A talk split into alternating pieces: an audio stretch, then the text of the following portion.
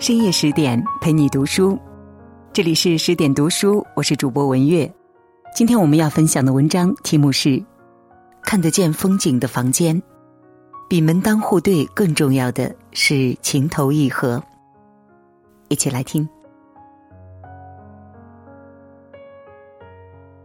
女人总是喜欢看得见风景的房间，而对于男人来说，风景是在心里的。电影《看得见风景的房间》中，这句台词像一个楔子，提领出饮食男女的故事以及背后意味深长的内涵。这部电影根据英国小说巨匠福斯特的同名著作改编拍摄，被誉为优美清新的自由爱情篇章。故事很简单，在一次旅行当中，富家小姐露西遇见了青年乔治，彼此很对味，情有所动。却因为现实原因没有发展下去。当两人再度重逢，露西勇敢解除了既定婚约，去追求真爱。遇见一个人，就像推开一扇窗，透过这扇窗，让人期待看见不一样的风景。有些风景目之所及，而有些风景需要用心体会。人心亦然。旅行让我们摆脱日常，去品读诗和远方的风景。有些旅行是命运的安排，让我们与有缘人相遇，留下难忘的回忆。电影当中，露西和表姐结伴去佛罗伦萨旅行，他们渴望住在一间看得见窗外风景的房间，然而事与愿违。在陌生的酒店与陌生的旅人共进晚餐时，露西流露出对房间的不满。同坐一桌的一对父子表示，他们的房间可以看见风景，愿意跟他换。就这样，大家闺秀露西认识了乔治，一个来自工薪阶层的男孩，一枚喜欢读拜伦诗集、对世界有所困惑的文艺青年。第二天，露西独自去游览著名的圣十字教堂，在这里，他与乔治父子再次偶遇。身体健壮的乔治莫名的给他一种只有夜幕才能解除的悲哀感，那这种感觉很稀罕也很微妙，但他没有多想。露西继续独自到处游览，经过广场上起起落落的歌群，欣赏教堂里五彩缤纷的玻璃窗，随后他目睹一场年轻人之间的流血事件，受惊吓而晕倒，幸好乔治及时赶到，将他抱到台阶上照看。他觉得从未有过的失态被他瞧见，请求他不要将自己的尴尬说出去，因为不想被别人说长道短。在乔治看来，就像一位年轻貌美的姑娘，随后一起欣赏河畔风光，这段难忘而美好的经历，也让他由童年进入青春年华。不期然而然的奇遇，让他俩拥有了共同的秘密，也因此越发靠近。在之后的郊游中。大老爷们喝着咖啡，聊着男人感兴趣的话题；表姐和女友交换着各自听闻的情感八卦。露西无意加入他们，便起身离开去找乔治。他穿过开满紫罗兰的山坡，看到乔治一个人站在金色的麦田中间，周围麦浪起伏，对面山峦连绵，孤独又美好。关于此番美妙场景，原著中这样写道。天空是金色的，大地全是蓝色的。就在那一刹那，他看上去像小说里的人物。乔治觉察到他的到来，转过身，快步走向前，没有招呼，没有对白，直接上前吻住他。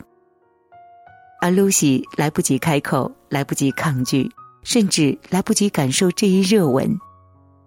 这一吻，与其说突如其来。不如说若有所期，对味儿的人就算冒犯，也不禁心生喜欢。因为看似乖巧的露西，实则有一股反抗精神。她渴望平静无澜的生活中能够出现一些不平凡的内容。如果没有后来的重逢，她和乔治不过就是一场小插曲，一次奇特的交往。旅行回去后，露西接受了西索的求婚。她是来自英国贵族的淑女，年轻貌美，举止端庄。她是生活在上流社会的绅士，家世显赫，文质彬彬。他善弹琴，他懂音乐，料想将来必定是琴瑟和谐，婚姻美满。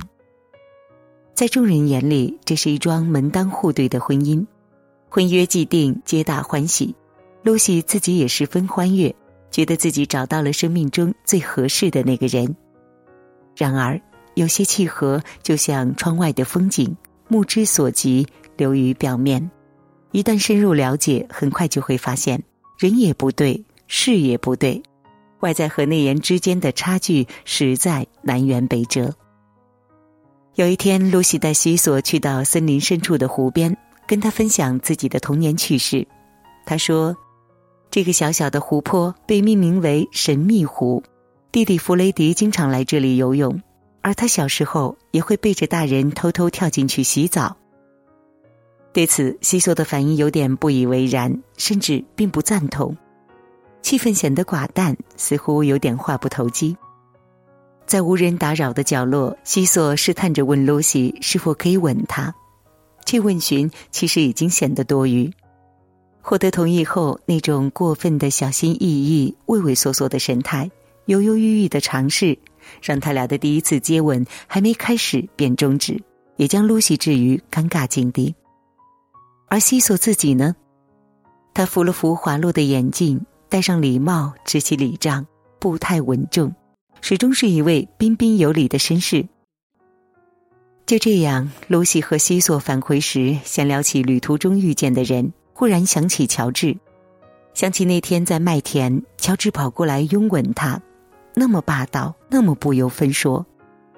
这场景从脑海一闪而过，因为他自认为爱着眼前循规蹈矩的富家公子，他不能坦诚面对自己的真心。富丽堂皇的客厅里满堂宾客，露西演奏着贝多芬，西索脸上挂满沾沾自喜的表情。众人散去，互道晚安，他轻轻吻一下她的唇，如同蜻蜓点水，又好似出于礼仪。露西从风景优美的院里走来，站在窗口的西索不禁赞赏：“你真像蒙娜丽莎，对一切微笑。”他幻想自己的孩子像露西一样，童年生活在农村，养成淳朴纯真的心灵；长大一点，送他们到意大利学习世故，再送他们去伦敦见世面。如果按照计划，露西正式成为西索的妻子，住着装饰精美的别墅，弹奏喜欢的贝多芬，喝着静静的下午茶，不时约上好友在自家草坪上打网球，怡然自得。这就是他想要的吗？优渥的物质条件就能确保婚姻美满吗？养尊处优的生活就能让人感到快乐吗？一个人如果对自己没有足够理解，就看不清心中所爱。只有弹奏钢琴时，露西才明白自己向往的是什么。他的向往就像顾城的诗句：“我需要最狂的风和最静的海。”机缘巧合，乔治再次出现在露西的生活中。在他与西索订婚之后，在从小接受的淑女教育下，露西压抑着内心的热情与躁动，无法摆脱传统思想的束缚，更不敢正视内心的真实想法。自己早就爱上了可靠、善良、热情、心肠好又懂得女人的乔治，一直以来对他念念不忘。未婚夫西索为人正派、左派儒雅，实际上他压根是一个装腔作势、不懂女人心的老古板。这一点，乔治抓住最后的机会向露西正式表白时道破。作为冷静的旁观者，他直言不讳地说：“西索不了解什么是女人，他娶你只是为了填补占有欲，就好像拥有一幅画或珠宝盒，把你当成展示的东西。”他不要真实的你，不让你有思想和生命，他根本不爱你。但是我爱你，我要的是真正的你，有思想、有感觉的你。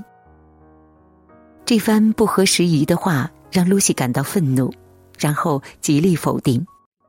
事实上，西索的确是一个没有生活情趣的书呆子。有一次打网球，乔治先离开一步，菲雷迪让西索打两局。西索说。费雷迪，你今天说的好，有些人就只知道读书。我承认，我就是这种人。他骄傲的说完，目光重新回到书卷，气氛一时很扫兴。露西望着未婚夫，忽然感到陌生。借此小事，他开始审视自己内心和对西索的感情，发现自己并不爱他，而西索也并非真的爱自己，只不过把他当作拥有的可炫耀的财富而已。他不仅自我封闭，还试图将露西也封闭起来。是嫁给尊贵的身份，还是懂得自己的人呢？是要一桩看似门当户对的婚姻，还是一种真正情投意合的生活？当露西直面内心渴望，该如何选择，就不再有所疑虑。因此，他提出退婚，因为他要做自己。突然的改变让西索非常难过，倒也没有为难露西。因为他是一位绅士，所有人都无法理解，甚至为露西感到惋惜。只有他和乔治明白一点，这一点是作品要表达的意思：爱不是占有，而是拥抱的时候也愿给你自由；爱是懂得你，还能让你做自己。终其一生寻寻觅觅，我们想找到棋逢对手的伴侣。我们也会遵照各种世俗标准择偶，很重要的一条就是门当户对。可如果细想深究，就会明白，门当户对只表明家庭条件不相上下，不代表灵魂共鸣。唯有情投意合，才能确保精神同频。就像电影中的露西和西索，虽然生活在同一阶层，却是截然不同的两类人，而他和乔治。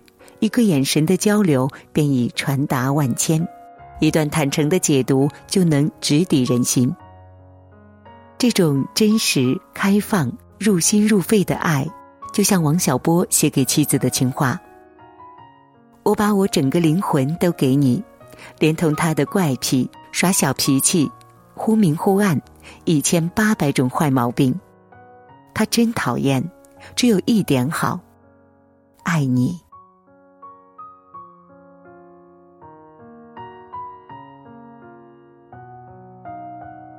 好了，今天的文章就分享到这里了。我是爱交朋友的文月，今天就到这里了，我们下周再见。